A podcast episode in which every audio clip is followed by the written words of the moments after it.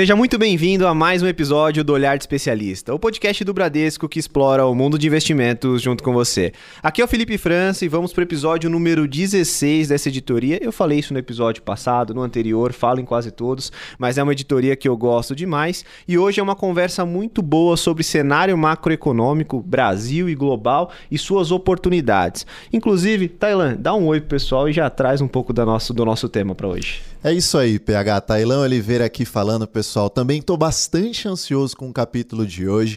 É o seguinte: o episódio vai contar com a presença de um gestor multimercado macro com uma característica bem importante para momentos de alta oscilação nos preços. Gosta de montar posições com alta liquidez para ter agilidade, caso queira mudar de opinião, o famoso macro trading. No aspecto de entrega, o produto da casa, gap absoluto, supera o CDI de forma forma consistente nos últimos quatro anos. Logo aquele post que ficou famoso nas esquinas ali da Faria Lima sobre produtos que perdem para o CDI não vai fazer muito efeito para essa nossa conversa de hoje. Então, se você quer saber o que ele espera para esse ano e quais são as suas maiores convicções, fica com a gente até o final desse episódio. Isso aí, já vamos lá para a apresentação então do nosso convidado. Ele é formado em economia pela PUC Rio, possui mestrado em finanças pela Fundação Getúlio Vargas e atua no mercado financeiro desde 2007. É um dos participantes da Gap Asset desde 2019, tendo atuado como economista e está na gestão do Gap Absoluto, mais especificamente no Book Internacional,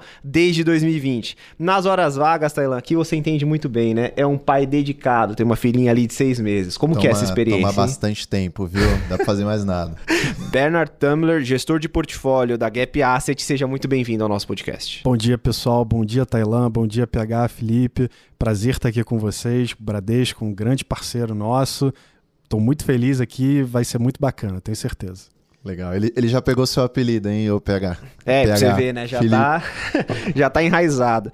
Bom, indo então direto para nossa pauta, hoje a gente tem uma pauta bem extensa para passar por bastante coisa, né, Tela? A gente vai conversar bastante ali sobre cenário macroeconômico geral, passando por países desenvolvidos, emergentes e, claro, falando de Brasil. Então, eu gostaria de começar pelo cenário internacional, porque a gente vem num contexto de uma narrativa central de mercado que já está presente há bastante tempo. A gente vem falando isso bastante, inclusive, em outras pautas aqui do Olhar de Especialista.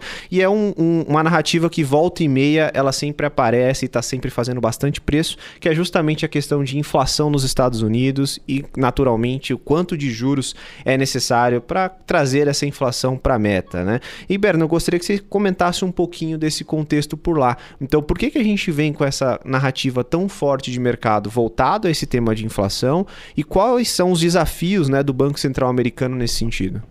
Bom, esse é um tema fundamental, afeta todos os países. Acho que a gente tem sempre que começar pelo cenário internacional, sim, pela inflação americana, pela taxa de juros dos Estados Unidos. O que, que tem acontecido? Né? E aqui é, vale a pena a gente voltar um pouquinho ali para 2020, para o Covid. Durante a crise do Covid, muitos estímulos foram feitos, principalmente estímulos fiscais e monetários. Os monetários já vinham sendo feitos, mesmo nas outras crises, como em 2008, na grande crise internacional. Mas a, o estímulo fiscal dessa vez foi muito, muito forte. Isso ajudou a fazer com que a inflação subisse do mundo inteiro. Além disso, a, o Covid fez com que a pausa nas cadeias de suprimento globais também fizesse com que a inflação subisse muito. Ok, isso foi em 2020. Os bancos centrais achavam naquele momento que a inflação seria muito transitória, até porque a gente veio de 15 anos, basicamente desde 2007, sem ter muita inflação no mundo. 15 anos de juro praticamente zero, em especial no mundo desenvolvido. E aí, a partir de 2020, a inflação continuou muito alta, 2021 permaneceu muito alta. No final de 2021, ali teve um momento em que a inflação americana ela até caiu um pouco. Acho que ali foi um, um é, é, fácil falar isso depois, tá? Mas acho que ali foi um erro do Banco Central americano de achar que ali a inflação estaria mostrando sinais efetivamente de que ela era transitória e com isso eles não subiram os juros em 2021, só deixaram para fazer isso no final do ano, dar a mensagem né, de que a inflação não seria mais transitória, de que poderia haver alta de juros em 2022, etc, etc. E aí, com isso, a alta de juros foi encaminhada em 2022. Porém, você perdeu muito tempo acho que nesse combate da inflação, tá? E os juros que estavam em zero, hoje eles estão se encaminhando aí para mais de 5%. Tá? Naquele momento, no final de 2021, no início de 2022, ninguém esperava que a taxa de juros subisse tanto. Poucas pessoas achavam. Muita gente achava que a inflação é, estaria muito alta, etc., mas que ela mostraria sinais de melhora. Né? Agora, a inflação desde então ela tem se mantido muito resiliente. A taxa de desemprego nos Estados Unidos está no menor nível desde 1969, ou seja, mais de 50 anos. O mercado de trabalho está super forte, salários continuam muito fortes e a inflação, em especial de serviços, muito alta. A inflação de bens, que foi muito afetada pelo Covid, pela parada nas cadeias de produção, pela política de Covid-0 na China, ela até deu uma melhorada ao longo de 2022, mas ela continua sem estar nos níveis que vigoravam antes do Covid, ali em 2019, 2018. A gente chegou a ter deflação, queda de preço de bens em muitos preços é, durante no período pré-Covid. Tá? Mas a inflação de serviços está muito alta, em especial a inflação de aluguel e assim por diante, e a inflação mais ligada a salários. Isso tem feito com que o Banco Central ele, é, suba os juros, né, o Banco Central americano. Como eu falei no início, esperava-se que a taxa de juros fosse para 2,5%, 3%, e hoje a expectativa do mercado, a gente está em março de 2023, é que a taxa de juros vá atinja até 5,7%. Só para colocar esses números um pouco em perspectiva, no início do ano, a expectativa do mercado era que a taxa de juros nos Estados Unidos atingisse 4,8%, 4,9%. Parece uma diferença não tão grande, 0,8%, mas é bastante substancial se a gente falar que passaram-se apenas dois meses. Seis meses atrás, seis meses atrás apenas, tá? a gente está em março de 23, seis meses atrás, o topo da taxa de juros americana vista pelo mercado era algo como 3,7%. Hoje você está 2% acima do que você esperava que seria necessário para conter a inflação. Por quê? Porque a inflação está muito alta. A meta de inflação nos Estados Unidos é 2%. Hoje a inflação nos Estados Unidos, na nossa visão, tentando pegar ali um pouco os últimos meses, etc., ela deve e está rodando muito mais próxima a 3,5%, 4% do que, ou seja, longe da meta de 2%. Tá? Isso a gente já está considerando um pouco de desaceleração à frente, nesse 3,5% e 4% que eu comentei. Então, o Banco Central Americano subiu muitos juros, vai subir mais ainda. Existe até a possibilidade, não é uma certeza, a gente tem que aguardar os próximos dados, que são os números de emprego de fevereiro e a inflação de fevereiro, que vai ser divulgado nos próximos dias existe a possibilidade do Banco Central Americano até voltar a acelerar a alta de juros. O Banco Central Americano subiu algumas reuniões 0,75, depois passou para 0,50 de alta de juros, foi para 0,25 e agora existe até a possibilidade de que o Banco Central retome 0,50, que é algo raríssimo na história de política monetária de todos os países. Enfim, essa alta de juros tem impacto sobre todos os preços, sobre todas as economias. A gente pode entrar um pouco mais em detalhe aí daqui a pouco. Não, é excelente. E o que é, o que gostaria de puxar uma discussão é principalmente como que o mercado ele vem tá muito reativo a esses dados correntes, né, Bernardo? Então você colocou muito bem que para o início do ano a gente tinha uma expectativa de uma Fed Fund terminal ali em torno de 4.8, vamos arredondar aqui para 5 e e em final de janeiro, eu diria que ainda, já, ainda permanecia essa expectativa. Quando a gente tem a entrada do mês de fevereiro, com a divulgação dos dados de mercado de trabalho dando recordes, por exemplo, em janeiro, de uma inflação ainda persistente, principalmente dentro do ambiente de serviços, você teve essa revisão dentro de um único mês de um ponto percentual acima para a taxa terminal. E isso é interessante porque gostaria de entender como que vocês enxergam lá na Gap essa dinâmica reativa de mercado, essa dificuldade de leitura futura. Será que isso está muito correlacionado com esse ambiente de muito tempo de inflação baixa, meio que o mercado não está acostumado com essa inflação mais persistente? Talvez por isso a gente está enxergando tanta oscilação nas projeções?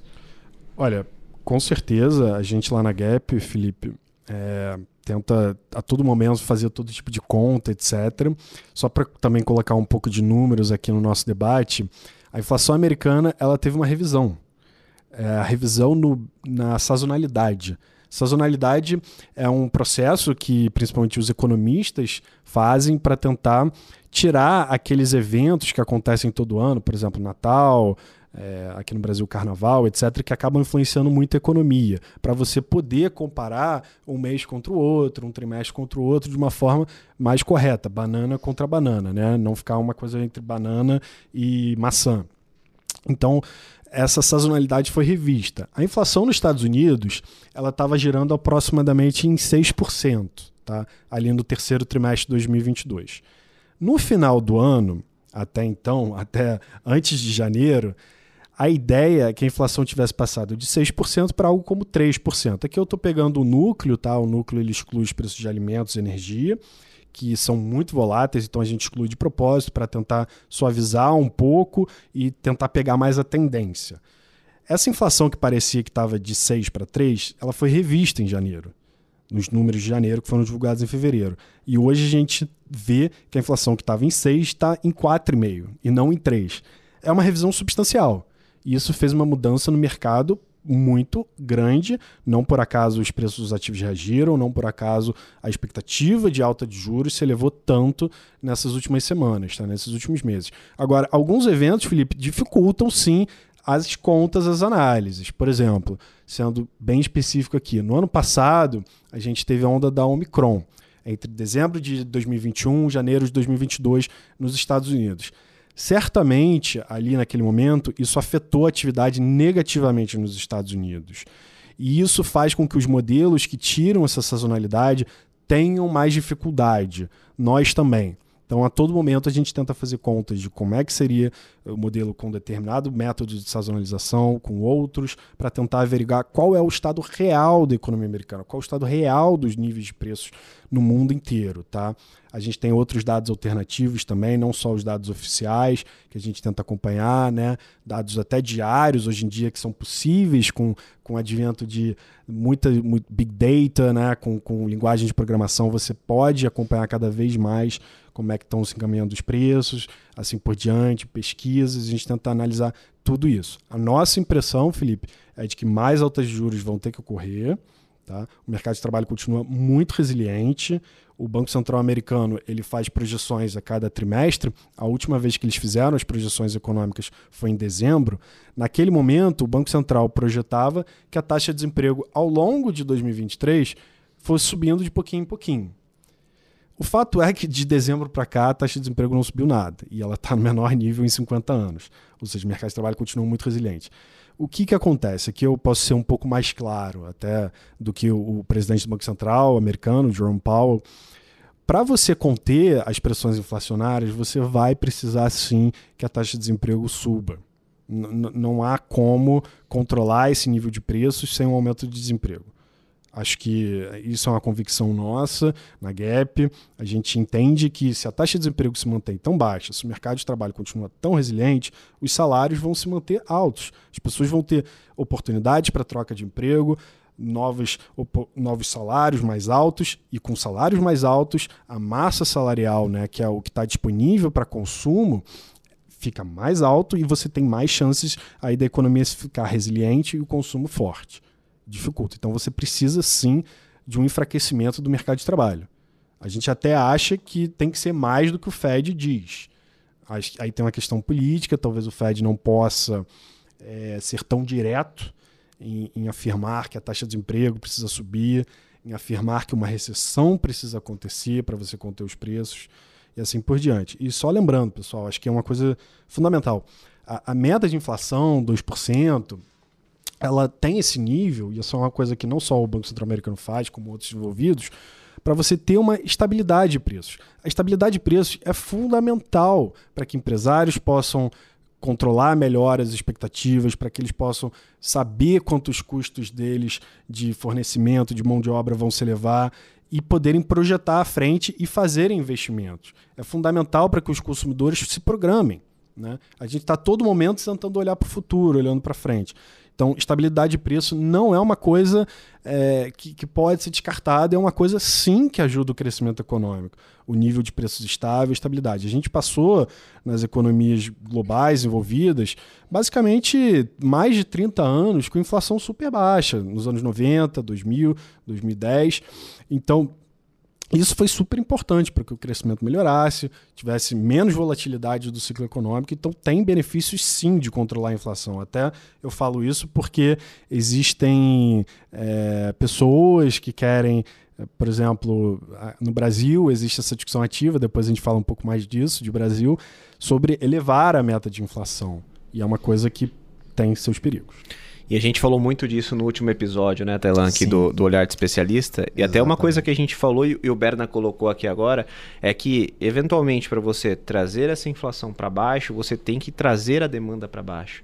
E aí, naturalmente, é um impacto ali na taxa de desemprego, que é a famosa curva de Phillips, né, que o, que o Berna citou aqui Seu agora. Parceiro né? Curva de Phillips. Ah. Né? Verdade. Isso, é. E aí, é, uma contração da demanda seria necessário. E agora trazendo um pouco desse impacto para os ativos financeiros. Ah, só colocar um ponto, PH, para os nossos ouvintes entenderem a força da economia americana e como eles nos surpreendem nos dados, como a terra do tio Sam está bem aquecida.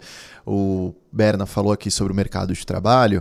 É, teve o payroll de referente a janeiro, que foi liberado em fevereiro, que veio muito acima do esperado, né, Berna? Uma criação de aproximadamente 500 mil vagas de emprego, quando na verdade o mercado estava esperando algo ali em torno de 170, 180, alguma coisa em Sim. torno desse número, né? Sim. Então veio amplamente mais alto. Muito mais forte. Esse nível de 500 mil é muito mais do que suficiente para você fazer com que a taxa de emprego até caia mais.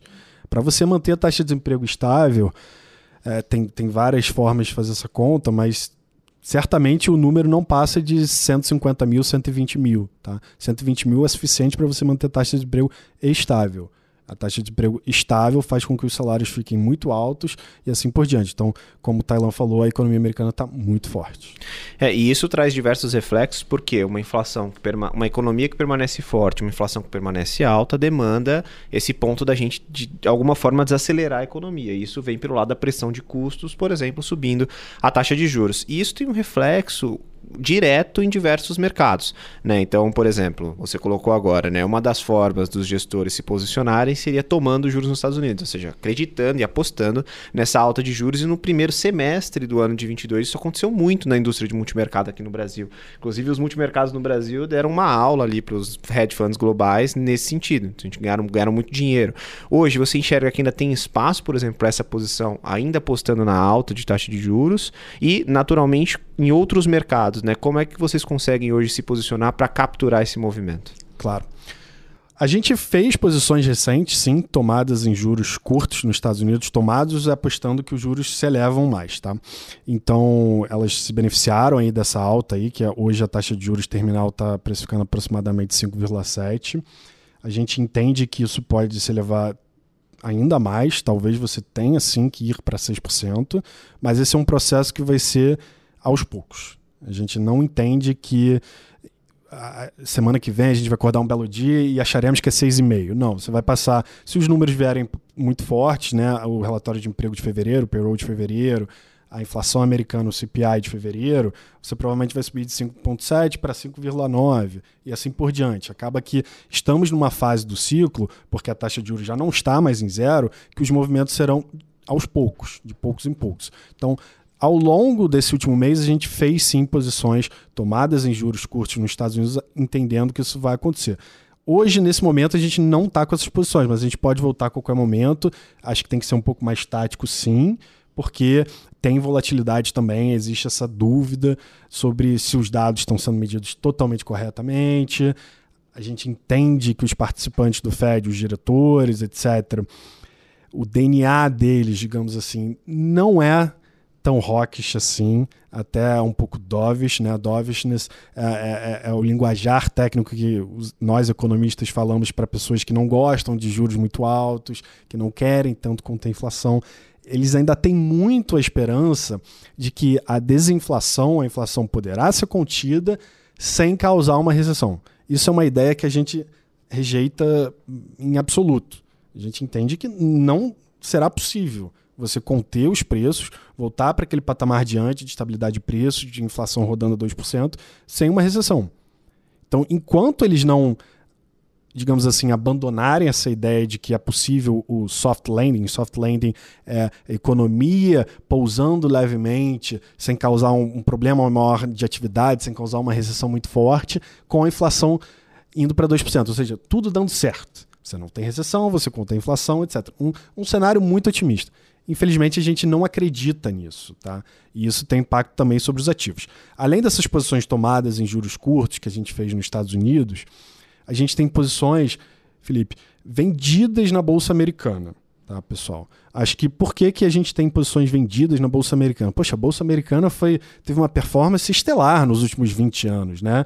Passou pela grande crise internacional de 2008, mas teve uma performance ali desde o estouro da bolha do Nasdaq em 2003, principalmente as ações do setor de tecnologia, fantástico. Não, não há como negar isso.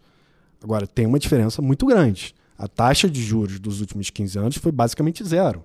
Hoje a taxa de juros está se encaminhando para pelo menos 5,7%, 5,6%. Então, isso faz uma diferença no custo de captação de crédito muito grande. Várias empresas de tecnologia, por exemplo, foram muito beneficiadas dessa taxa de juros zero. Várias empresas de todos os setores nos Estados Unidos fizeram muitos buybacks. Buybacks são as recompras de ações. Elas emitiam dívida, porque o custo de emissão de dívida estava muito baixo, e aproveitavam para recomprar as ações. Isso fez, não raro, com que o múltiplo dessas ações ficasse mais alto. O múltiplo, o mais conhecido, é o preço sobre lucro, né? E o preço sobre lucro de várias ações subiu significativamente. O que acontece? Hoje, na Bolsa Americana, se a gente olhar para o S&P 500, que é o principal índice da Bolsa Americana, a gente está rodando próximo a 18, 18,5 vezes o lucro dos próximos 12 meses. A gente entende que esse é um patamar alto. Por quê? Dadas as condições. Nos últimos, se você pegar a média de 5, média de 10 anos desse múltiplo, é basicamente 18,5. Não foge muito disso. Um pouco menos, um pouco mais, não foge muito disso. Mas, de novo, qual é a diferença? Hoje você tem os títulos com valuations muito mais interessantes. Você tinha títulos que pagavam muito pouco e hoje você tem títulos que pagam muito. Por exemplo, a T-Bill de seis meses. T-Bill são os títulos bem curtos nos Estados Unidos. Hoje você tem uma taxa de seis meses que paga 5,25% ao ano, sem risco. Você está falando do Tesouro Americano.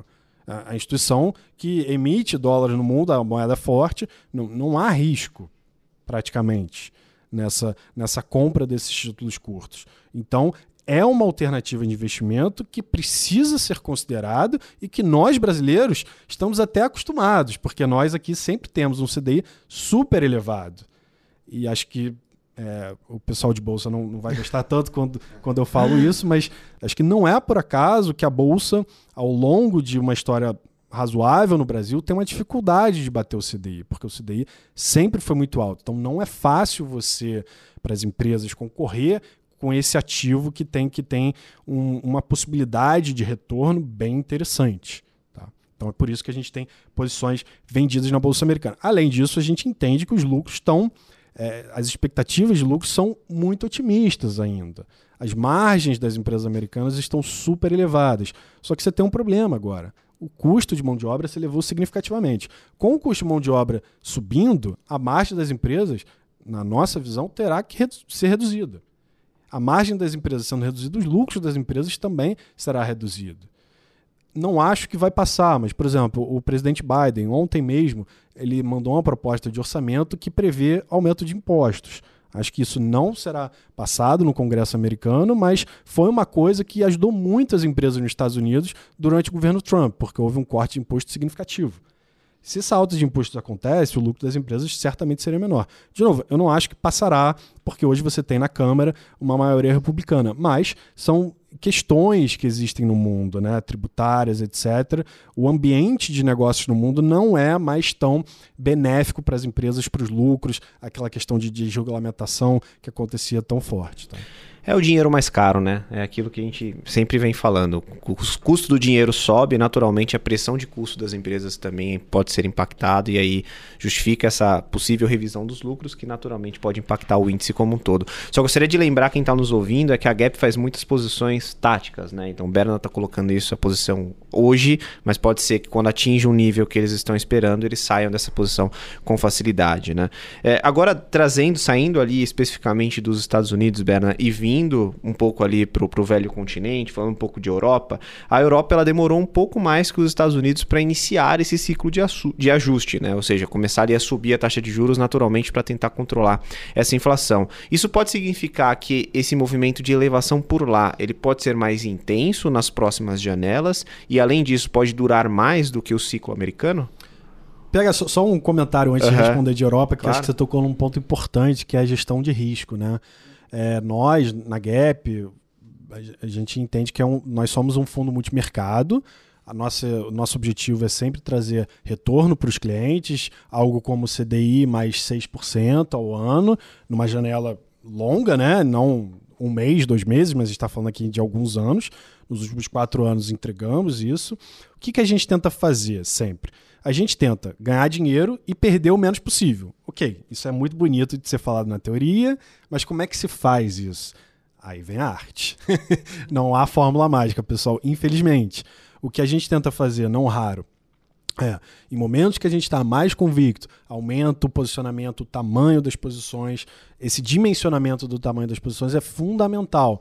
Você precisa ganhar dinheiro em momentos que você está convicto. Esse negócio, mercado financeiro, não é um negócio que você tem uma assertividade de 90% das vezes. Você está lidando com o futuro que, por definição, ninguém consegue prever.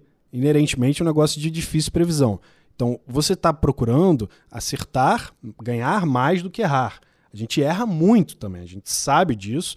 Então, não raro a gente, quando erra, a gente pausa, procura ali repensar como é que está o cenário, como é que estão as posições e rever. Será que a gente está certo? Será que o mercado não está vendo algo que a gente não está vendo? Assim por diante, tá? Então é sempre tentando perder pouco e ganhar mais. Também existe uma preocupação grande com drawdowns. Drawdowns é aquela é a queda que você pega do, da cota do topo até um, uma queda substancial, né, em momentos que às vezes acontecem. No Covid, por exemplo, muitos fundos tiveram um drawdown. Nós tivemos em março, mas uhum. no final do mês até subimos em março de 2020, mas tivemos na primeira quinzena de março, sem dúvida, um drawdown, porque ali o mercado estava com uma volatilidade enorme e assim por diante.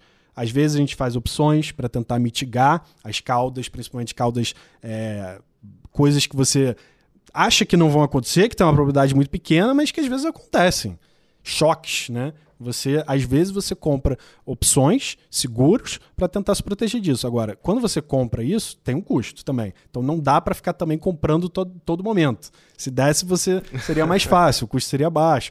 Então, essa gestão de portfólio, essa gestão de risco é fundamental, tá? E aí tem muito a arte, tem toda uma equipe por trás. Eu, Bernardo, aqui hoje no podcast, mas evidentemente que tem uma equipe completa ali por trás de análise, uma equipe de análise macro, micro, pessoal de risco, sistema proprietário nosso, que é fundamental para analisar a volatilidade, tentar ver os próximos eventos, a, agenda futura, antecipar se quais eventos são mais importantes do que os outros e assim por diante. Desculpa é, é, fugir, mas é um pouco antes de responder de Europa, mas é que essa parte de gestão de risco é fundamental, é preciso ser feita com, com uma equipe, com muitas pessoas, envolve muitas contas, o máximo de contas possíveis que, que, que a gente consegue fazer é fundamental, é importantíssimo, que uma coisa que, que o Oscar, que é um dos nossos CIOs, e o Renato sempre falam, e eu concordo plenamente, é investimento, e, e desculpa ser, ser clichê aqui um pouco, tá? Mas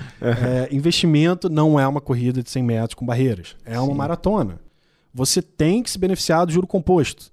Acho que foi o Einstein que falou que o juro composto é, é uma das grandes Dizem que maravilhas, foi ele, né? né? Dizem que foi ele. que é igual tem... o Buffett, né? Tem um monte de frase é. que atribuem a ele e você nunca sabe, né? Então, você tem que se beneficiar do juro composto, mas para você se beneficiar do juro composto, você tem que ter um pouco de paciência, perseverança e com o tempo a coisa anda, tá? É, acho que as pessoas que tiveram a paciência aqui no Brasil, em especial com o CDI tão alto, de ter a paciência e perseverança de esperar, foram muito beneficiadas nos seus investimentos, tá? E não é por acaso que a Gap aí tem, tem mais de 25 anos também. A gente tem muito essa preocupação com, com marca, com estabilidade, tentar não ter perda permanente de capital para os nossos clientes. De novo, é mais fácil falar do que de fazer, pessoal. Tem muito de arte, sim. Mas a gente tem essa preocupação a todo momento. Não, e esse teu ponto, né? Esse disclaimer foi importante, Bernard, porque às vezes a gente está falando aqui, parece simples como fazer as coisas, né? Mas é o que a gente sempre fala aqui no podcast, né? Acho que virou até o mantra, né? O engenheiro de obra pronta, ele sempre é um gênio. Então no mercado financeiro isso acontece muito. Depois que as coisas de fato acontecem, quando você olha para trás é fácil. Então, por exemplo, hoje, olhando para 2021, é fácil você falar, poxa, a inflação vai ficar mais alta por mais tempo do que todo mundo espera. Mas lá, vivendo o momento, por exemplo, não tinha como ter essa perspectiva, senão todo mundo teria ganhado muito dinheiro. Então, de fato, é uma coisa que tem que tomar muito cuidado, é um negócio de longo prazo e o longo prazo ele é formado por diversos curtos prazos, né? Então, a gente precisa aprender a respeitar esse processo. Eu acho que o investidor brasileiro está caminhando para isso. Acredito que de forma paulatina ainda, mas a gente gente vem aprendendo, e principalmente esse último ciclo de elevação de taxa de juros, eu acho que ensinou muito o investidor brasileiro nesse sentido, né? De que realmente você tem que ter uma paciência e uma visão de longo prazo. É, é muito legal que hoje você tem de podcasts, acho que esse trabalho uhum. que vocês estão fazendo aqui no Momento Investidor é muito bacana, de passar informação para as pessoas. Hoje é muito mais fácil a informação. Eu lembro que quando eu comecei no mercado era muito mais difícil de você saber a opinião do que, que os gestores estão pensando, os analistas. Hoje, não só no Brasil, mas no resto do mundo você também tem, tem muita coisa aí bacana. Mas Felipe, só voltando para a pergunta uhum. de Europa, né? Desculpa que eu Não, acabei desviando um pouco. É, a taxa de juros hoje na Europa está em 2,5% taxa de juros hoje nos Estados Unidos está em 4,6%. Então você vê que na, na Europa eles estão um pouco atrás no ciclo, sem dúvida nenhuma. Eles começaram mais tarde. A Europa é, tem dificuldades, além da questão da crise da geopolítica, né, da, da guerra na Ucrânia-Rússia, que sem dúvida nenhuma trouxe um medo muito grande de recessão na Europa, com razão. Naquele momento o preço do gás natural explodiu, o preço do petróleo teve uma alta e muita gente ficou com medo de uma recessão substancial na Europa. Acho que isso fez com que o ECB, que é o Banco Central Europeu, tivesse mais cautela em elevar os juros do que o Banco Central Americano, que não passava por essa crise e, e, e tinha dados é, mais fortes até do que da Europa. O que acontece é que, desde então, primeiro, o, o preço do gás natural europeu está em níveis, é, ainda bem, é, muito, muito menores, você não teve aquela explosão, a permanência.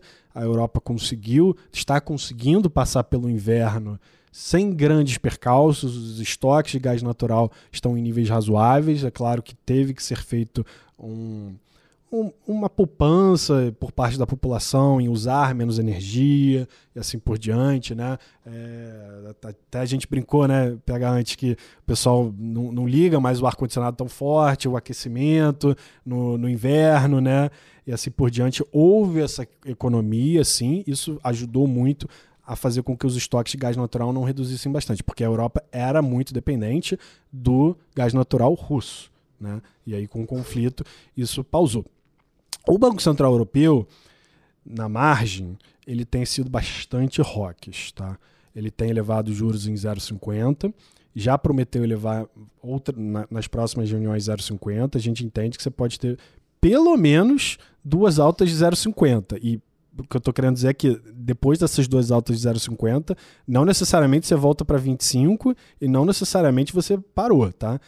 É, hoje a taxa de juros está em 2,5 lá, o mercado precifica algo como 4,2 tá, de taxa terminal.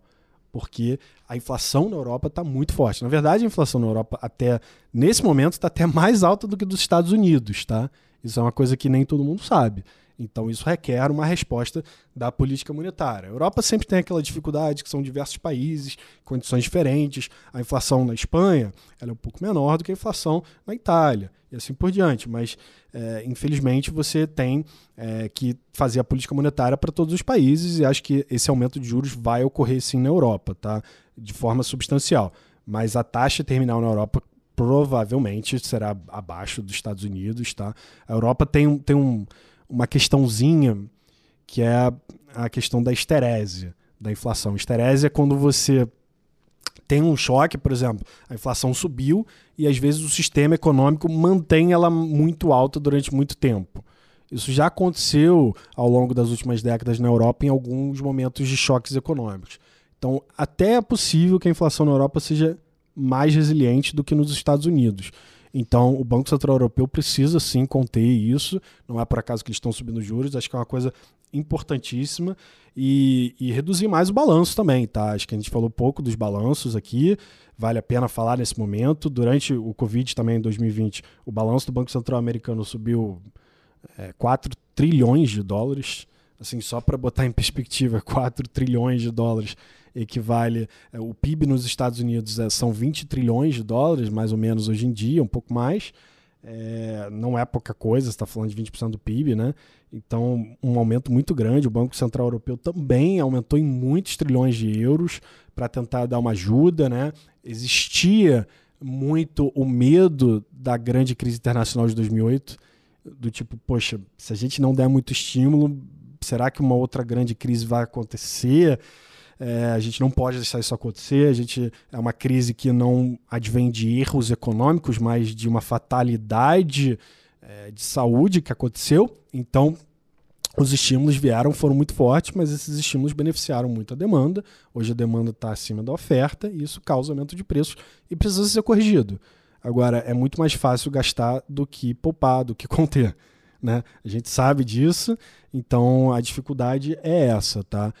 A gente entende que na Europa uma recessão ainda pode ocorrer, tá, pessoal? Por mais que o preço do gás natural tenha se é, tá muito menor do que muita gente temia, a gente entende que o crédito na Europa está mostrando sinais de desaquecimento rápido, até mais do que nos Estados Unidos. As pesquisas com bancos mostram um ceticismo em dar crédito, spread se elevando, um, um, uma reticência em não tomar muito risco, né, em você tentar conter um pouco os empréstimos, o crédito, isso pode afetar a economia. A gente entende sim que uma recessão deve ocorrer no final de 2023, início de 2024 na Europa, tá? É, também com esse aumento de juros, com o aumento de juros você faz o custo de capital ficar mais elevado e aí tudo fica mais difícil também. A história é muito parecida, né? Ela vai se conversando, ela muda a região, mas ela hoje ela é muito parecida, né? Agora, um, é, é engraçado você falar isso, porque a uhum. inflação está muito alta no mundo e também no Brasil, outros países emergentes, mas nessa crise a inflação dos países desenvolvidos surpreendeu muito mais do que nos países emergentes a inflação dos países emergentes, de novo, está alta, etc., mas não está três vezes, quatro vezes mais alta do que os últimos dez anos. Em, em países desenvolvidos você viu isso acontecer. Então isso é uma diferença também importante. Tá? Sim. Perfeito, Berna. E até falando em países emergentes, vamos sair então aqui do Ocidente. Falamos já de Estados Unidos, Europa, vamos passar para a Ásia, o gigante asiático, que é a China. Recentemente a gente teve é, o relaxamento da política de Covid-0, é, e vale até ressaltar aqui para, os nossos ouvintes, né? O Covid-0 lá na China foi muito sério. O lockdown que eles faziam por lá era efetivamente fechando as cidades, não era um lockdown é, que ainda existia uma certa mobilidade, ainda tinha algum comércio aberto, enfim, por lá era uma coisa bem restritiva. A gente observou que eles relaxaram, eles estão reabrindo, e isso tende a beneficiar, acreditamos assim, algumas economias emergentes. Há quem diga também que os chineses eles pouparam bastante, eles estão com muita poupança aí no bolso, bastante dinheiro para realmente consumir muito. Você acredita que isso pode beneficiar alguns países emergentes, por exemplo, como o Brasil, que tem a China como um dos maiores parceiros comerciais? Não, sem dúvida, Tailan, é, foi fundamental que o Covid-0 acabasse na China e aí com isso o crescimento na China vai retomar os números oficiais mostraram que em 2022 a China cresceu 3%. A nossa opinião é até que, que o número real foi abaixo disso. Sendo honesto com vocês, a gente tem uma certa dificuldade um pouco com alguns números econômicos da China. Agora, esse crescimento de 3% em 2021 foi 8%. Então era normal uma desaceleração também, mas certamente a política de Covid-0 prejudicou bastante. A meta de crescimento para 2023, que o, que o partido é, botou há poucos dias foi de 5%. Isso até algumas pessoas do mercado ficaram um pouco decepcionadas porque entendiam que a China poderia crescer 5,5%, 6% em 2023. A gente acha que a meta de 5% é, é um não, não precisa ser. É, não tem problema você colocar uma meta mais baixa e, e, no final crescer um pouco mais. Tá? Não significa também que estímulos não ocorrerão. A gente acha que eles vão ocorrer, principalmente com o relaxamento do Covid zero. Tá? Agora, o estímulo vai ser muito menor do que foi em 2008. E aqui acho que vale a pena a gente lembrar que o estímulo da China em 2008 foi fundamental para a economia global saísse da GFC. O pessoal às vezes se esquece, mas a China fez um grande estímulo em outubro de 2008 que ajudou muito os mercados emergentes a fazerem fundo até antes do S&P 500 da bolsa americana que só fez fundo em março de 2009, tá? Eu acho que aquilo foi fundamental. Esse tipo de estímulo pode ocorrer agora? Não, não naquela magnitude, nem de perto, porque hoje o nível de crédito, o nível de dívida das famílias, das empresas na China é bem mais elevado do que era em 2008. Aquele momento permitia com que você alavancasse a economia. Hoje não, não, não será mais possível com que esse nível de estímulo aconteça. Mas uma ajuda para os mercados emergentes certamente acontece. Você tem a China, um dos grandes consumidores de minério de ferro, o Brasil produz muito minério de ferro. A China é um dos grandes consumidores de soja. O Brasil é um dos maiores produtores de soja, carne e assim por diante. Então, isso é fundamental. Agora, é um, uma economia que vai crescer muito mais, na nossa opinião, na parte de serviços, na parte de consumo. É uma economia que tem tentado, aí eu estou falando mais do ponto de vista estrutural, em, em 10 anos, em 20 anos, é, ficar menos dependente do investimento e mais dependente do consumo. Tailândia, você falou do, do, da poupança dos consumidores chineses. E efetivamente eles pouparam durante o Covid dos últimos anos. Mas acho que eles vão ter um pouco mais de. Eles vão ser um pouco mais reticentes em gastar esse dinheiro do que o consumidor americano. Por exemplo, na China, o sistema de previdência social é praticamente não existente. Isso faz com que as pessoas tenham muita desconfiança, elas não se sintam confortáveis né, com a aposentadoria, etc. Então elas precisam poupar durante a vida delas, fazendo com que elas poupem um pouco mais. Tá? Eu acho que dá para gastar um pouco sim, mas não será naquela magnitude de antes. Mas esse crescimento chinês voltando ajuda o mundo emergente, ajuda a Europa também, que é mais ligada à China, sem dúvida alguma. Inclusive, 2023 você pode ter uma situação em que a China cresça mais e que a Europa e Estados Unidos cresçam menos, né? Certamente crescerão menos ou bem próximo de zeros em 2023, Europa e Estados Unidos enquanto que a China vai estar tá reacelerando, porque 2022 foi um crescimento menor. Então não, não será, digamos assim, uma crise internacional econômica que todo mundo caia junto. Isso faz com que tenha um balanceamento aí, mas também ajuda a fazer com que a inflação não desacelere tanto assim. Na China não existe problema de inflação, pessoal. A gente está falando de problemas de inflação na Europa, nos Estados Unidos. Na China não existe esse problema.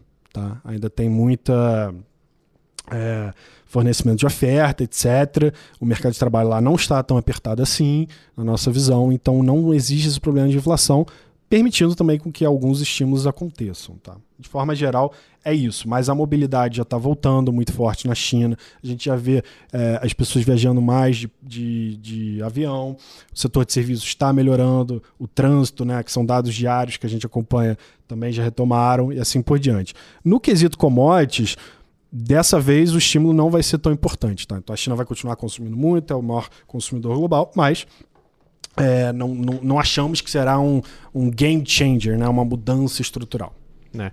E aproveitando que você tocou no tema de commodities, né, Alberto, até pensando hoje na como é que o fundo está estruturado para esse case, né? Porque em alguns momentos vocês, é, de novo, a característica tática ela fica evidente aqui também, né? Em alguns momentos vocês estavam com uma tese bem comprada em petróleo, isso mais para o final do ano passado. Depois vocês reduziram um pouco dessa exposição. E eu queria saber hoje como é que está a cabeça de vocês nesse sentido, né? Como é que está, principalmente essa tese de petróleo, que foi uma tese muito consensual entre os gestores multimercado macro no final do ano passado e que hoje a gente viu uma redução gradual desse consenso. Queria saber um pouco como é que isso está lá na Gap. É, o petróleo, Felipe, na verdade, se você olhar os últimos seis meses, o petróleo pouco mexeu. Isso foi uma surpresa muito grande para nós, acho que para muita gente. A gente esperava sim que o petróleo subisse. E vou explicar o porquê. Nesse momento, agora em março de 2023, a gente não tem posições de petróleo. Estamos zerados em petróleo. A gente não tem mais aquele ânimo tão grande como tínhamos, não. Vou explicar por quê. O petróleo, a gente precisa ver quem são os maiores produtores, os maiores consumidores. Né? A Rússia é um grande produtor de petróleo do mundo. Né? E ela exporta muito petróleo do mundo. Com a guerra, muita gente, nós também acreditávamos que a Rússia não conseguiria produzir tanto petróleo, não exportaria tanto petróleo para o restante do mundo. Afinal, houve, houveram sanções. O, o, fato é que o tempo foi passando, o tempo foi passando e a Rússia continua exportando muito petróleo e produzindo muito petróleo. Vocês vão perguntar, ué, mas se a Europa não está comprando, quem está comprando? Pois é, aí entram coisas mais delicadas, né? Acho que alguns consumidores asiáticos estão comprando. É, existe um consumidor, um país na Ásia que está consumindo mais petróleo do que praticamente dobrou o consumo de petróleo. A gente entende que esse país está provavelmente importando petróleo da Rússia e exportando para outros lugares, por exemplo, para a China ou até para a Europa. Então, formas foram encontradas para você fugir um pouco das sanções. A gente esperava que houvesse mais resistência em passar dessas sanções tá, e que a produção e exportação russa caísse. Isso não aconteceu. Isso faz com que o preço do petróleo não suba. Outra questão, e essa é mais estrutural, acho que é importante ainda vai acontecer, é sobre a produção de petróleo nos Estados Unidos. Poucas, nem todo mundo sabe, mas nos últimos 10, 15 anos a produção americana nos Estados Unidos subiu muito, principalmente com o advento do shale gas, né, com o gás de xisto, né? E aquilo foi super importante, porque os Estados Unidos é um dos grandes consumidores de petróleo, é o maior consumidor de petróleo ainda, né? É, então, foi super importante. Agora, qual é o problema? Nos últimos anos, nos últimos cinco anos, você não tem tido novos investimentos. E o governo, é, principalmente o governo Biden, tem se mostrado muito cético em, em, estimular esses investimentos. Existe uma preocupação ambiental, existe uma preocupação em não fornecer tanto crédito para essas, é, é essas é, exploradoras de petróleo, né? Então, é, isso, na nossa visão, fará com que a produção americana não continue a subir e até caia eventualmente nesses próximos um, dois anos. Agora, nesse momento, nos últimos seis meses, a produção americana ficou mais ou menos forte do que a gente esperava, ficou mais resiliente. É um fato. Então isso também ajuda com que o preço do petróleo não se eleve tanto. A reabertura de China está fazendo com que o consumo de petróleo na China se eleve. Isso está indo de acordo com o que a gente esperava. Mas acho que os grandes, as grandes surpresas foram com a produção americana, ainda está muito alta, e a produção russa também. É, assim, de novo, só para reforçar, a OPEC, que produz aproximadamente um terço do petróleo global, ela produz esse um terço, mas se você pegar em 20, 30 anos, em, em níveis nominais, a OPEC não aumentou muito a produção. Países que aumentaram dos últimos 15 anos foram produção, foram Estados Unidos, Brasil. Brasil também teve um aumento substancial é, e alguns outros poucos países, tá? Então, é, é, essa resiliência na produção americana, mesmo com menos poços explorados, pegou a gente um pouco de surpresa. O petróleo está parado há seis meses. A gente ainda entende que é, podem ocorrer momentos de altas maiores, mas nesse momento a gente está zerado no petróleo, não temos posições compradas e com uma cabeça de esperar um pouco, de tentar analisar melhor esses dados aí para ver como é que a situação entre oferta e demanda vai ficar. A gente esperava que a oferta ficasse abaixo da demanda, você tivesse um déficit e com isso o preço se elevasse. Isso não aconteceu. É interessante isso porque realmente tinha muito dessa perspectiva, né, de que isso aconteceria nesse curto prazo, mas a tese, pelo que você colocou agora ainda, olhando para um prazo mais longo, ela ainda permanece uma tese de uma oferta estrutural menor, porque até tem um desestímulo hoje a você realmente investir em produção de petróleo, dado toda essa agenda verde que o mundo inteiro é, vem se propondo a fazer, né? Então um pouco de greenflation que a gente também vem falando uhum. aqui na tela, uns três episódios Sim. anteriores, acho que se encaixa nesse contexto. Né? É, sempre cai na mesa mesa aqui o tema de greenflation, mas é. eu queria voltar continuar falando de economias emergentes. Na Gap, vocês têm uma grande especialidade é, e vocês tratam isso com bastante especificidade, isso é bem bacana, de algumas economias emergentes como é, Colômbia, México, enfim, algumas economias que vocês acompanham. Você é responsável pelo book internacional há aproximadamente três anos, então acredito que toca isso muito bem. Queria que você explanasse aqui um pouco para a gente, é, Berna, sobre como que você está observando estas economias quando a gente fala aqui de América do Sul, quando a gente fala de México, por exemplo. Sim. Tailã, como você falou, a gente faz muito esses países, são países que a gente tenta ganhar dinheiro muito via política monetária. Política monetária no Brasil é uma coisa que a gente fez durante muitos e muitos anos com sucesso e a gente tenta replicar esse modelo para outras economias, né? México, Chile, Colômbia, países da América Latina estão mais próximos da gente, a gente entende a língua, mesmo fuso horário, acho que tudo isso ajuda e são países que têm similaridades um pouco com o Brasil.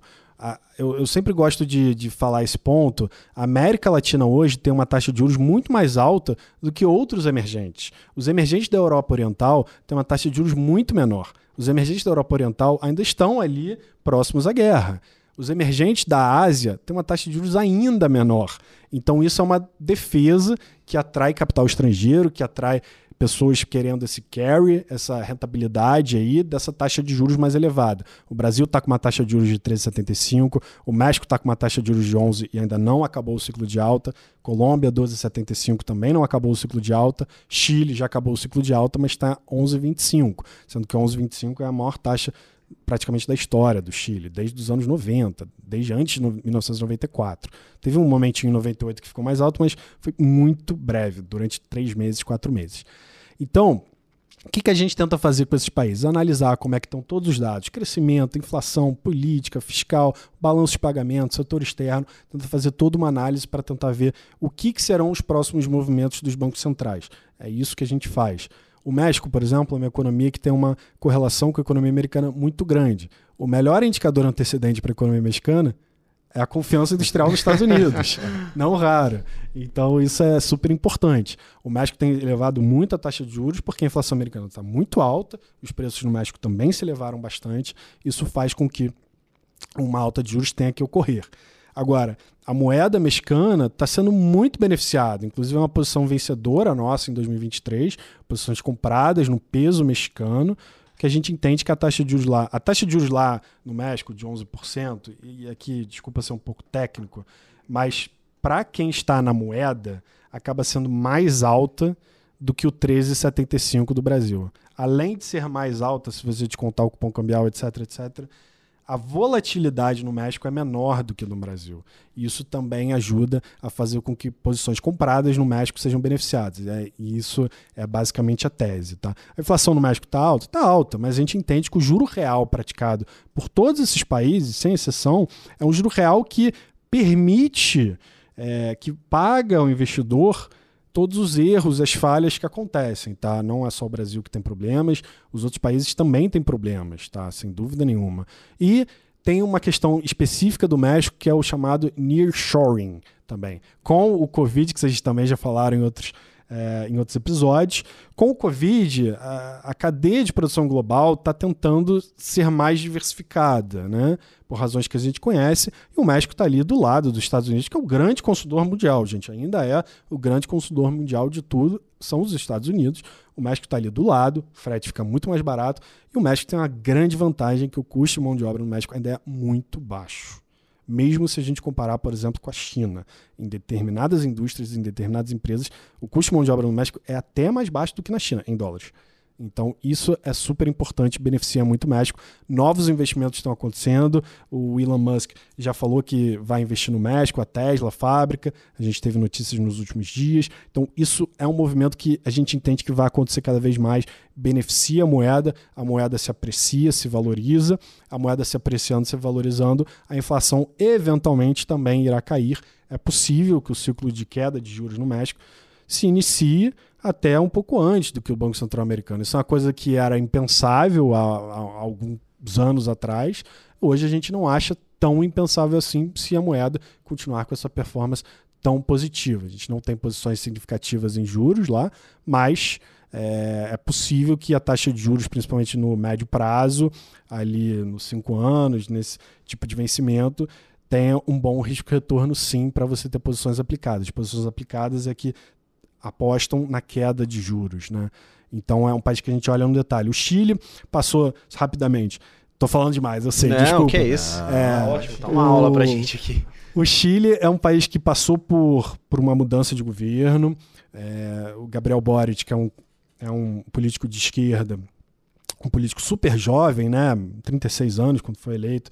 É, ele tem uma visão muito mais é, diferente do presidente anterior e o Chile passou por um processo ano passado que foi um processo muito ruidoso de nova Constituição. A Constituição do Chile ainda é a Constituição lá da ditadura do Pinochet. Isso faz com que a população tenha. É, a população, evidentemente, tem uma confiança muito baixa em relação a essa, a essa Constituição e quer fazer uma nova Constituição. E aí, ano passado, foi feita uma nova Constituição, só que nessa nova Constituição existiam muitas benesses. O fato é esse. E, e, assim, gente, de novo, gastar dinheiro é muito fácil. Poupar que é mais difícil. Eu adoraria ter mais dinheiro para gastar, mas o dinheiro tem que vir de alguém, de algum lugar e assim por diante. Então, essa Constituição, ela seria muito ruim, principalmente do ponto de vista fiscal, de gastos. A população rejeitou, Tá? É, ainda bem, acho que isso beneficiou o Chile bastante. E uma nova Constituição agora, em 2023, está sendo pensada, estudada, dessa vez por especialistas, sem ter é, um livro absurdo com muitas e muitas centenas, milhares de páginas, uma coisa que mais atrapalhe do que ajude. Né? Então, a Constituição é uma coisa muito séria, muito importante. Você passou por um certo ruído lá no Chile. Agora, no Chile, também a gente não está com posições nesse momento, mas existe a possibilidade sim de um ciclo de corte de juros no Chile também, começando nos, no segundo semestre, talvez. No início do ano, as pessoas achavam que o Chile cortaria hum. até em janeiro. No, em janeiro, isso a gente chegou a fazer um pouquinho de posição tomada em juros lá, rapidamente, porque no final de 2023, em janeiro, agora de 2023, o mercado precificava que a taxa de juros no Chile seria 5,5% a gente achava muito baixa. Ué, o Fed está indo para 5, o Chile vai ter 5,5. Aí também nos parece otimismo uhum. demais. Tudo vai dar certo. Pode ser, pode ser, mas tudo tinha que dar certo para que aquilo acontecesse.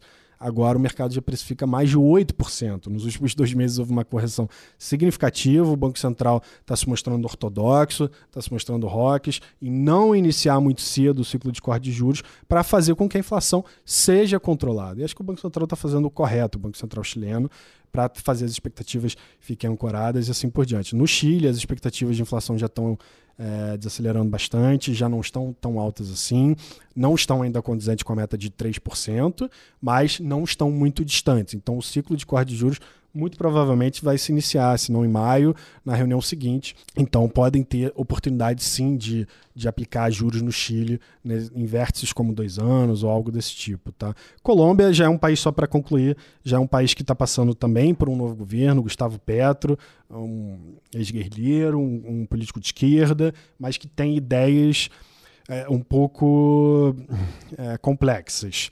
A Colômbia é um país super produtor de petróleo e, por exemplo, a ministra de Minas e Energia da Colômbia não quer que novos, novas explorações, novos poços aconteçam. Ah, como assim? A Colômbia é um país produtor de petróleo e novas explorações não vão acontecer? É, eles têm uma preocupação muito grande com esse dia, com essa transformação para energia limpa verde. É muito bacana essa transformação em energia limpa e verde, pessoal, mas existe um custo nessa transição, sabe? É, carvão, por exemplo, é uma energia super poluente, mas é muito barata. Não é por acaso que a China e a Índia consomem tanto carvão. A China e a Índia poderiam consumir mais energia solar, eólica, nuclear? Sim, mas isso tem um custo. Então, torna as coisas mais complicadas. Os países emergentes são países mais pobres, tem renda média ainda. Mesmo a China não é um país de renda média, não é um país de renda alta. Então é difícil fazer essa transição. Os países mais ricos conseguem fazer essa transição com benefícios tributários, com incentivos. Não é por acaso que a Noruega já tem grande hum. parte da frota de carros elétricos. Adoraria que a gente já tivesse, mas infelizmente a nossa infraestrutura, etc., não permite isso e o custo econômico. É só isso. Então, acho que esse plano na Colômbia é muito ambicioso. Não, não, não dá para você, do dia para a noite, de um país super dependente do petróleo, não ser mais. Então, é muito difícil, está gerando muita volatilidade. O peso colombiano é uma das moedas que mais deprecia no ano, a taxa de juros está super elevada lá em 12,75, que é um nível altíssimo para a Colômbia na história. Então, é, tem gerado problemas há esperança que na Colômbia o Congresso seja mais reticente em relação às reformas que o Gustavo Petro quer fazer. Petro quer fazer reforma de pensão, reforma de educação, ele quer fazer todas as reformas juntas. Ele está tentando fazer um, um, uma blitz ali de tentar passar muita coisa junto. Acho que também isso dificulta um pouco. Eu entendo essa coisa de botar pressão no Congresso, mas o Congresso também foi eleito, o Congresso precisa ser debatido junto, você precisa respeitar a opinião e, e, e debater e tentar fazer a coisa junto, senão acho que a coisa fica muito complicada. Colômbia está passando por maus lençóis. Agora, o valuation das coisas, de, da moeda de juros, já, já, já é interessante, sim. É que tem muitos riscos. Então a gente também não está fazendo nada demais lá. passando rapidinho México, Chile e Colômbia, acho que é isso. Não, eu tô, eu tô impressionado aqui com os detalhes que o Berna trouxe aqui pra gente do Global. Não é à toa que ele toca esse book lá na Gap. Eu acho que se eu perguntar aqui para ele sobre o que tá acontecendo no Kuwait, ele vai falar aqui para mim. Não, aí, é um também não. No Kuwait eu não, não É impressionante tô, tô mesmo. Dentro, não. não tô fazendo cobertura de Kuwait ainda, né? Ainda. É. Mas... E tem limite de tempo, né? A gente tem que tentar otimizar o tempo, né? Então não tem jeito. Boa. Não dá. Mas vamos passar agora aqui para o Brasil, né? Vamos falar aqui da nossa economia, que recentemente, é, Berna, nesse novo governo, a gente tem é, observado, escutado alguns ruídos, principalmente no que se refere a, por exemplo, inflação acima, tudo bem que isso já vem de outros governos, mas inflação acima do teto da meta do Banco Central, segundo o Boletim Focus, nos próximos anos, isso vem preocupando bastante. Alguns ruídos a respeito é, do fiscal, é, algumas questões envolvendo reoneração reoneração de impostos, reoneração de combustíveis, enfim. Aparentemente, o prêmio de risco aqui no Brasil ele está aumentando. Como que vocês estão verificando a nossa economia aqui atualmente? É, sem dúvida, até lá, a gente está tendo muito ruído no Brasil, é, é impressionante. Adoraria que a gente tivesse menos e que é, as coisas ficassem mais calmas para que a gente focasse em coisas super importantes. Começando pela inflação, como você mencionou, o Focus, né, que é a, o boletim semanal que o Banco Central faz com diversos economistas, com diversas casas, está se elevando sim. Ele que estava nos próximos anos com as expectativas de inflação ancoradas na meta que lá na frente seria de 3%, já está com com expectativas de inflação de 4%. Expectativas de inflação é uma coisa super importante na economia, porque se você espera que o preço vai subir, o que, que você faz? Você já sobe o preço antes, já antecipando essa alta de preço. Então isso pode se retroalimentar. Você tem que tomar muito cuidado com isso. Eu entendo que, sim, aquela meta de 3% era muito ambiciosa, provavelmente para o Brasil. Acho que a gente concorda totalmente na gap, tá? não há a menor dúvida nisso. Só que o momento para você corrigir um erro de tentar colocar algo muito ambicioso não é quando a inflação está muito alta, não é quando existem muitos ruídos, é quando as coisas estão mais calmas. Tá? Acho que o mercado aceitaria perfeitamente se isso fosse feito num momento de mais tranquilidade. Não no início, tão perto do governo, não com, com críticas tão grandes é, houveram até críticas ao presidente do Banco Central, né? lembrando que a gente tem a independência do Banco Central. É, enfim, teve aquele episódio dele estar tá no grupo de WhatsApp dos ex-ministros, do ex-presidente Bolsonaro, enfim. É claro que é uma coisa chata, mas acho que o presidente Roberto Campos é um presidente independente, é um presidente sério, existe uma equipe ali por trás, vários servidores, vários diretores. Eles tentam fazer um trabalho sério de conter a inflação. Já falei aqui no uhum. início do podcast do quão é importante você ter preços estáveis, conter inflação, até para o crescimento. Se você tem uma inflação galopante, como a gente já viu na década de 80 e início da década de 90, fica impossível prever. Eu lembro quando a gente tinha que fazer compras toda semana, às vezes todo dia de mercado. Aquilo era impossível, cria um ruído, cria ineficiência, é muito ruim. Claro que a gente está longe disso, mas você nunca sabe. Essa coisa de, ah, vamos subir um pouquinho a meta, é perigosa. Na nossa opinião, sim. Inclusive, a gente, na Gap, a gente tenta replicar o modelo do Banco Central, a gente fez algumas contas para isso, tá? É, tentando fazer, poxa, se a meta que lá na frente seria 3%, for para 4%, o que, que vai acontecer com as expectativas? Provavelmente as expectativas que estão hoje em 4 vão subir ainda mais para algo como 4,5. Poxa, mas é, dado que a meta agora é 4, isso talvez permita os juros serem cortados antes, né? Não? Não. Porque as expectativas subiram e com isso a previsão do modelo de inflação do Banco Central também se eleva. Por exemplo, com a meta indo para 4 as expectativas ficando em 4,5, a nossa previsão é que o modelo do Banco Central aponte para o final de 2024 uma inflação de 4,2%, que ainda não permitiria o corte de juros, só na virada entre 2023 e 2024. 24, 25, na verdade, né?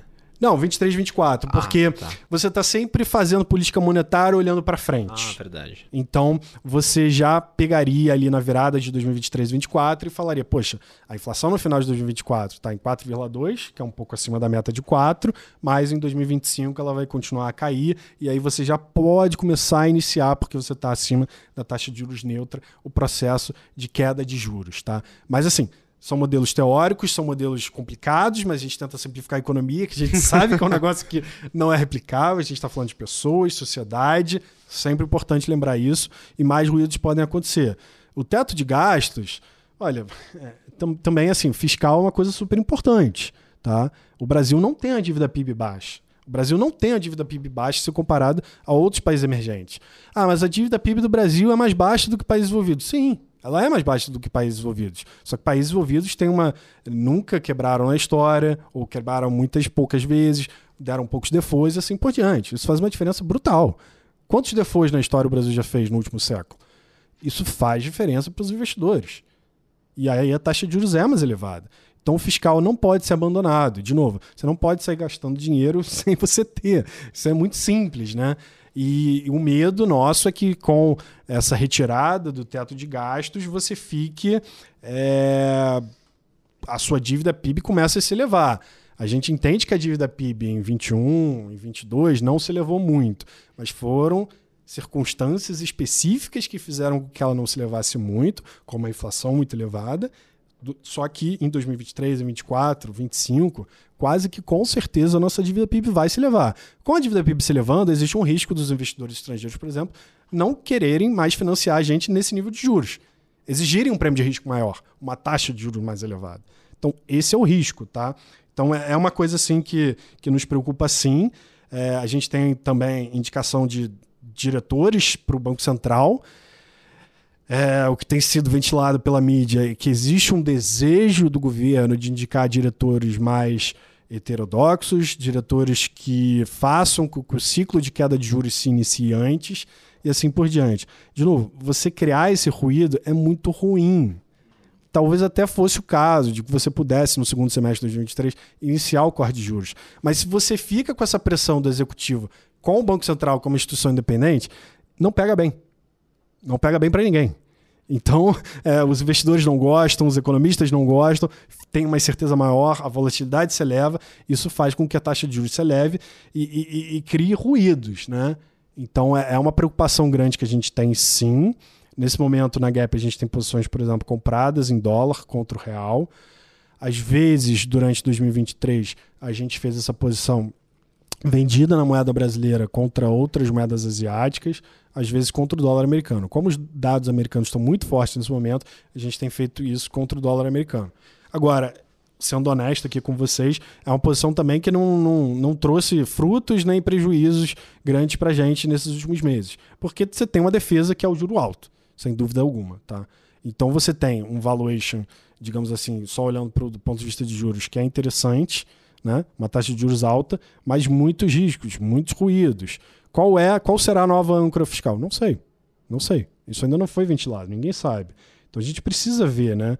Ah, o teto de gastos é muito é, é muito forte. Tal- talvez, talvez, talvez seja assim, mas é, é, é, essa tentação, esse diabinho de você afrouxar, você começa afrouxando um pouquinho, daqui a pouco você afrouxa um pouco mais, daqui a pouco quando você vê, você tirou completamente. Então, esse é o risco. Se você afrouxa demais as coisas, você perca as âncoras, você perca a estabilidade assim por diante. Aquele tripé econômico que o ex-ministro Malan comentava sempre era fundamental, mas acho que uma diferença muito grande, pessoal, é que o superávit primário que a gente teve entre 2003, 2007, 2007, 2010, ele foi possível porque naquele momento a gente tinha um nível de arrecadação como percentual do PIB muito menor, ou seja, a gente tinha impostos muito menores, os impostos podiam ser elevados mais do que está acontecendo, é, do que poderia acontecer hoje.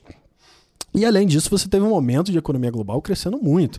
A China, a entrada no OMC, na Organização Mundial do Comércio, em 2003. Aquilo foi super importante para os mercados emergentes, mas hoje você não, não, terá isso. Em 2008, o estímulo da China foi super importante para os mercados emergentes, mas dessa vez o estímulo será menor do que em 2008. Então, de novo, vai ter um benefício para emergente, mas menos. Então a gente não vai conseguir crescer tanto, a gente não vai conseguir arrecadar tanto. Então a gente tem uma preocupação de, de como a gente vai voltar para um superávit primário. Temos muitas dúvidas, sim. Isso também ajuda a fazer com que a dívida PIB se eleve, tá?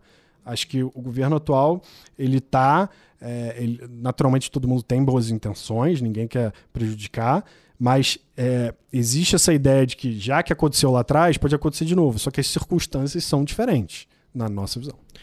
É, e até só estressando um pouco dessa, dessa perspectiva para o Brasil, é, o Tailândia já vai falar um pouco de bolsa, mas trazendo para o universo de juros hoje, é, é um, um, um, ambiente ruidoso ao ponto de montar posições, por exemplo, tomadas em juros no Brasil ou não?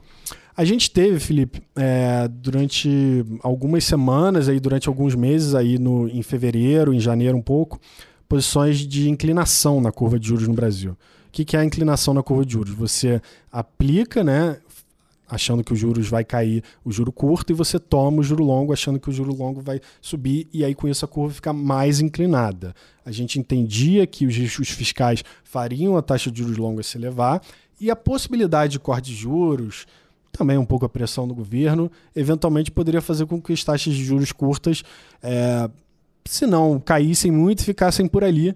E aí você ganharia né, nessa inclinação, nesse trade, é, nessa operação de valor relativo. Tá? A gente, essa foi uma posição vencedora. A gente não tem mais, porque já houve uma correção bastante forte. Hoje o Brasil tem uma inclinação bastante significativa, principalmente levando-se em consideração a nossa taxa de juros. E olha que o Tesouro Brasileiro não tem emitido muitos títulos ao longo de 2023, para não dizer quase nada. A emissão de títulos, a venda de títulos, faz com que o preço né, caia. O preço caindo, o juro se eleva. E isso, é, essa pressão vendedora do Tesouro não tem acontecido muito em 2023.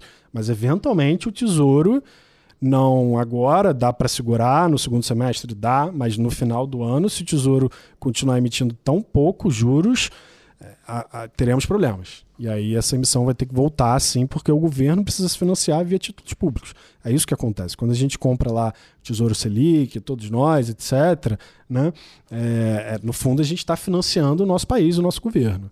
Tá? Uhum, perfeito. E aí, passando aqui para a renda variável, Berna, tem algumas pessoas que falam que a bolsa brasileira, de certa forma, ela tá barata. Quando a gente observa alguns múltiplos, você citou aqui, por exemplo, o múltiplo PL, que é bem famoso. Algumas empresas apresentam ali alguma, é, alguma atenção nesse aspecto, né? Mas a gente sabe também que tá difícil ficar fora da taxa Selic, que está entregando 13,75. O investidor acaba olhando para a renda fixa, acaba chamando muita atenção e até mesmo a recente questão do crédito, envolvendo alguns casos, enfim, que acabou tornando a aquisição de crédito mais complicada, acabou afetando alguns setores. Eu queria saber a visão da, da Gap Asset a respeito desse aspecto da renda variável, né? Talan, a gente acha assim na Gap que o valuation está interessante na bolsa brasileira, não, não, há dúvidas disso. Se a gente olhar para aquelas métricas mais é, costumeiras que todo mundo olha, preço-lucro, algumas empresas de commodities, o famoso EV, EBITDA, é, sim, os níveis são atrativos, mas existem muitos riscos, né? A gente tenta olhar tudo, pessoal, o macro, o micro, o técnico, o valuation e os riscos. E o valuation, diria, da bolsa praticamente inteira está atrativo, tá? Inteira. Mas vários riscos, se a gente for setor a setor, existem, né? É, por exemplo, na questão dos bancos. Os bancos estão com o, o price to book, né, que é a métrica mais usual para bancos, bastante atrativo. Só que você tem riscos, essa questão de crédito, essa questão que aconteceu com Americanas fez com que as provisões aumentassem muito.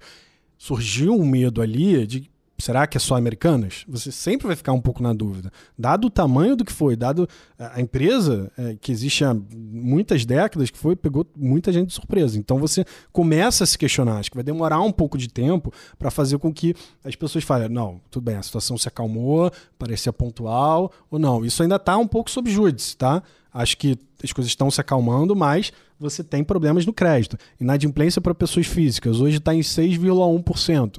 A inadimplência de pessoas físicas estava em 4,1% ano passado, uh, um pouco antes.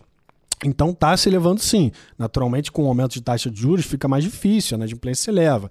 A inadimplência de PJs, né, de pessoas jurídicas, ainda está razoavelmente baixa, mas a taxa de juros de PJ está tão alta que provavelmente a inadimplência de PJ vai continuar se elevando. Então, com isso, você tem mais perdas, os bancos têm que provisionar mais. Então, é um risco, por exemplo, para o setor. É, domésticos, né? Que muita gente também gosta, né? O valuation está interessante de algumas empresas, lojas Renner, assim por diante. Sim, está interessante. Mas a economia conseguiu crescer em 2022, foi um bom patamar, né? Mas em 2023 a nossa expectativa é que o PIB se eleve 1%. E pode só não, só não vai ser menos do que isso porque a agricultura vai puxar. Então é, é pior até do que esse número aponta, tá, pessoal? E com essa alta da taxa de juros em 13,75, certamente as condições financeiras se apertam. Isso demora um pouco para chegar na economia, está chegando e impacta, tá? Commodities. Bom, Petrobras, bom, o EV EBIT da, da Petrobras, EBITDA da Petrobras está super baixo. Mas a gente não sabe qual é a política de preço da Petrobras. Aqueles dividendos todos que é, ocorreram, né? A Petrobras basicamente chegou a ser a maior empresa do mundo pagadora de dividendos, empatada com a BHP, né? Da, da Austrália, mas é, esse nível de dividendos vai ter que ser cortado.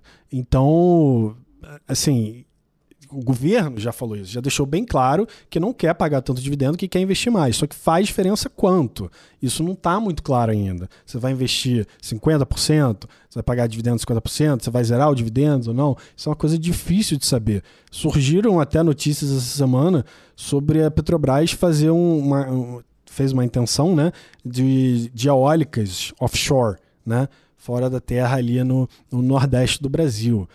Assim, é um investimento colossal.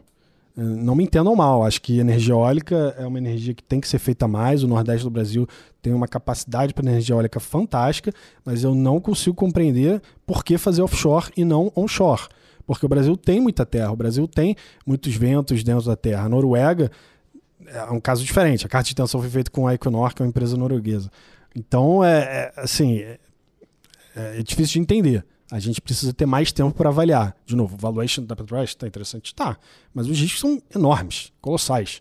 Né? O petróleo está estável aí, tá 85 dólares, não subiu tanto quanto esperávamos, mas existem riscos ainda do petróleo para 120 e a pressão sobre a Petrobras vai ficar muito grande, porque a gasolina nossa aqui teria que ser elevada e com isso a inflação se eleva e o governo naturalmente não, não quer que isso aconteça. Quem normalmente pagou o preço, o pato, foi a Petrobras. Só que pagou-se tanto o preço no governo Dilma, a Petrobras, que a Petrobras chegou a ter prejuízos enormes e chegou a quase quebrar. Então é, é, é foi um, um, problema, sim, tá? Então, em termos de valuation, sim, a bolsa está atrativa. É um setor que a gente gosta, a gente até tem essas compradas. É, setor elétrico, um setor mais defensivo, né? Utilities. Equatorial, uma empresa fantástica, tem um TI real muito alto, quase 12% real, né? Uma taxa interna de retorno. Então, uma empresa que a gente acha que é interessante sim ter ainda nesse momento. Agora, mesmo essa empresa existe um risco. Né? Já houve uma mudança é, no passado, no Brasil, não tão, long, não, não tão longínquo assim, de contratual, né? Então, é aquilo, né? Acho que esse é o Malan que falava. No Brasil, até o passado é incerto. Então, é, você fica com receio, não por acaso, tá? Então, a Bolsa Brasileira, a gente não, não tem posições significativas, a gente tem algumas empresas que a gente gosta contra outras empresas que a gente não gosta, no famoso long and short, ou contra o índice, mas sem uma exposição muito grande, porque o valor está interessante, sem dúvida alguma, mas os riscos também são muito elevados, muito elevados. Então, é um kit Brasil difícil, né? Quando a gente fala kit Brasil aqui, pessoal, significa justamente essa posição de dólar, juros e bolsa. E a visão hoje da Gap é realmente um cenário bem, bem incerto para o Brasil. Acho que essa seria a palavra, né? Tem muita incerteza, muito ruído com um custo de oportunidade elevado, que é justamente uma taxa de juros tão alta. Né? Exatamente, é um tom de, de risk-off, né, como a gente costuma falar, né, uma baixa tomada de riscos, uhum. mas nos deixa tranquilos em saber que a Gap Asset trabalha com um portfólio, de certa forma, bastante diversificado e que não expõe o cotista, o investidor, enfim, ao risco da ruína, como foi citado aqui muito bem pelo Berna, em decorrência dos controles de risco que são efetuados pela casa, para assim o investidor ter uma acumulação de, de recursos que seja perene ao longo do tempo, isso que é muito importante. Né? Poxa, a hora voou, né, Tailan? Acho que Exatamente. a gente ficaria aqui muito tempo conversando, acho que a gente passou aqui por. fez um giro realmente global, passamos por todas as posições relevantes hoje da Gap e naturalmente pelas principais economias do mundo, né? Aqui no script tá para eu anunciar o quadro, mas eu gosto quando você anuncia porque você traz eu um sei. jeito diferente. Como que claro, é o quadro agora? Com certeza é o elevator speech. é, o elevator, a gente vai pegar o elevador agora do, do Paris State, né? É bem, bem grande, vai durar um, mais ou menos mais uma hora. Então vamos então para nossa conversa de elevador. A gente fala que agora as perguntas são mais tranquilas, mas alguns convidados falam que essas perguntas são mais difíceis do que as perguntas técnicas é. que a gente passou agora, né? Então, Berna, gostaria de começar. A primeira questão é: se você não fosse gestor, o que você seria? Só trazendo um pouquinho do nosso background aqui, o, Berna falou que desde muito cedo ele gostava de mercado é. financeiro, tá lá. Então é. agora eu acho que deve ser um desafio grande é. para ele responder essa pergunta. Não, para mim é difícil. Normalmente as pessoas saem pela tangente né, nessa pergunta. Falam, ah, eu seria empresário, eu seria engenheiro. empreendedor, eu seria engenheiro. Poxa, mas aí você não tá respondendo, né? Uhum. Acho que eu, eu, eu, sou uma pessoa que eu gosto muito de música. Então acho que se eu não fosse é, se eu não trabalhasse no mercado financeiro, não fosse gestor, acho que eu seria DJ.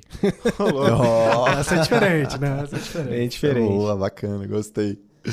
Berna, em todos esses anos, qual foi o melhor trade ou qual foi o melhor call que você já deu? Eu acho que um, um, uma operação bem legal Tela, que a gente fez foi em 2021, no segundo semestre lá na empresa, que foi uma operação de juros no Chile. Naquele momento, a inflação global já estava muito alta, mas os países envolvidos eles falavam: olha, a inflação está alta, mas é muita alimentação, energia. Né? Então, vamos excluir isso aqui e vamos esperar um pouco, ela vai cair naturalmente, é mais transitória. Só que os países emergentes eles não podem se dar muito ao luxo de fazer essa exclusão. Porque se a inflação está muito alta nos países emergentes, as expectativas podem ficar altas e com isso você desencadeia um processo negativo, né? E a gente entendeu, olha, a taxa de juros no Chile está aqui super, super baixa, a inflação está super alta, eles vão ter que subir muito os juros. Então, assim, foi um trade super vencedor.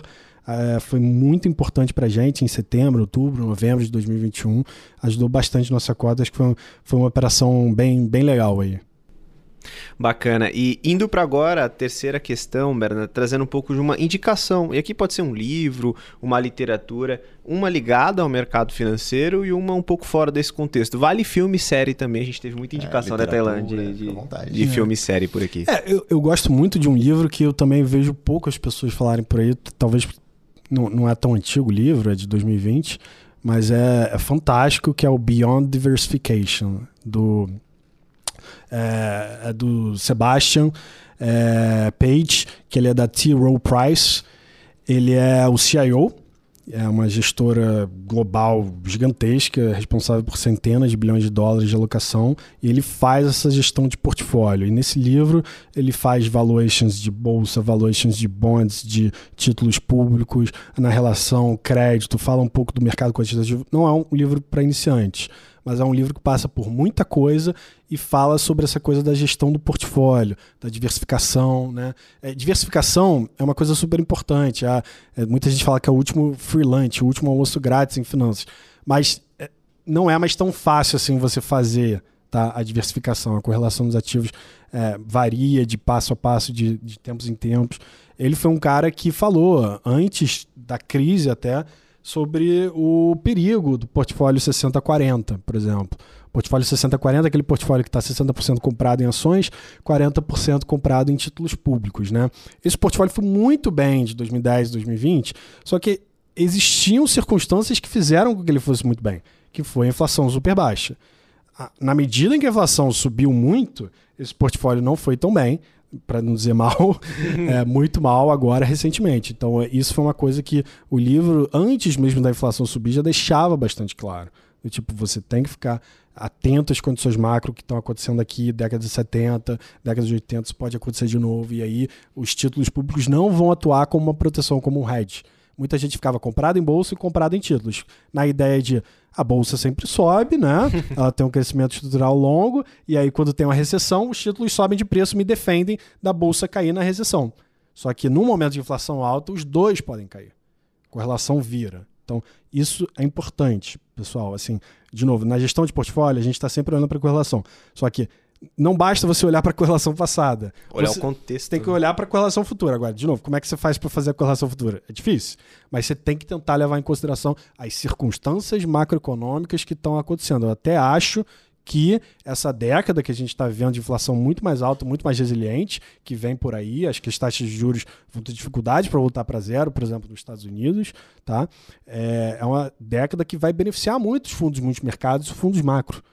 O, a, a indústria macro se beneficia nesse ambiente de volatilidade mais alta, nesse ambiente de taxa de juros mais alta aquele ambiente de taxa de juros baixa beneficiava muito o gestor long only de bolsa, assim, sem dúvida nenhuma. E foi um período em que a bolsa americana outperformou, performou melhor do que todo o resto do mundo dos setores, tecnologia. Acho que também vai ter mais é, diversidade aí, vai ser legal.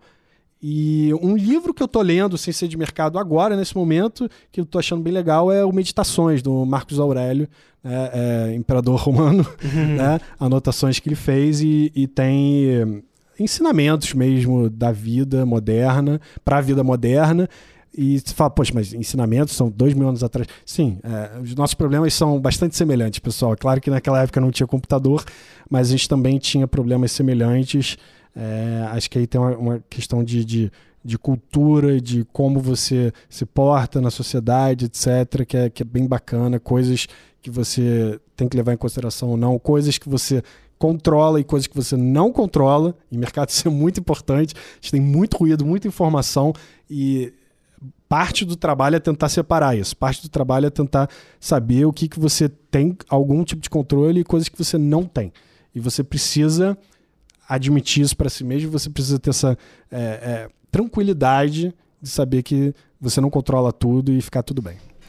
Excelente. Você falou um pouco dessa questão do, de ensinamento antigo e como que isso aplica nos tempos atuais. Tem um livro que eu li, A Arte da Guerra, do Sun Tzu também, que acho que é nesse contexto, né? Você tem muita coisa lá que é bem colocada naquela época e que hoje faz todo sentido. E principalmente para o comportamento em sociedade, que é o mais difícil, por incrível que pareça, no nosso dia a dia.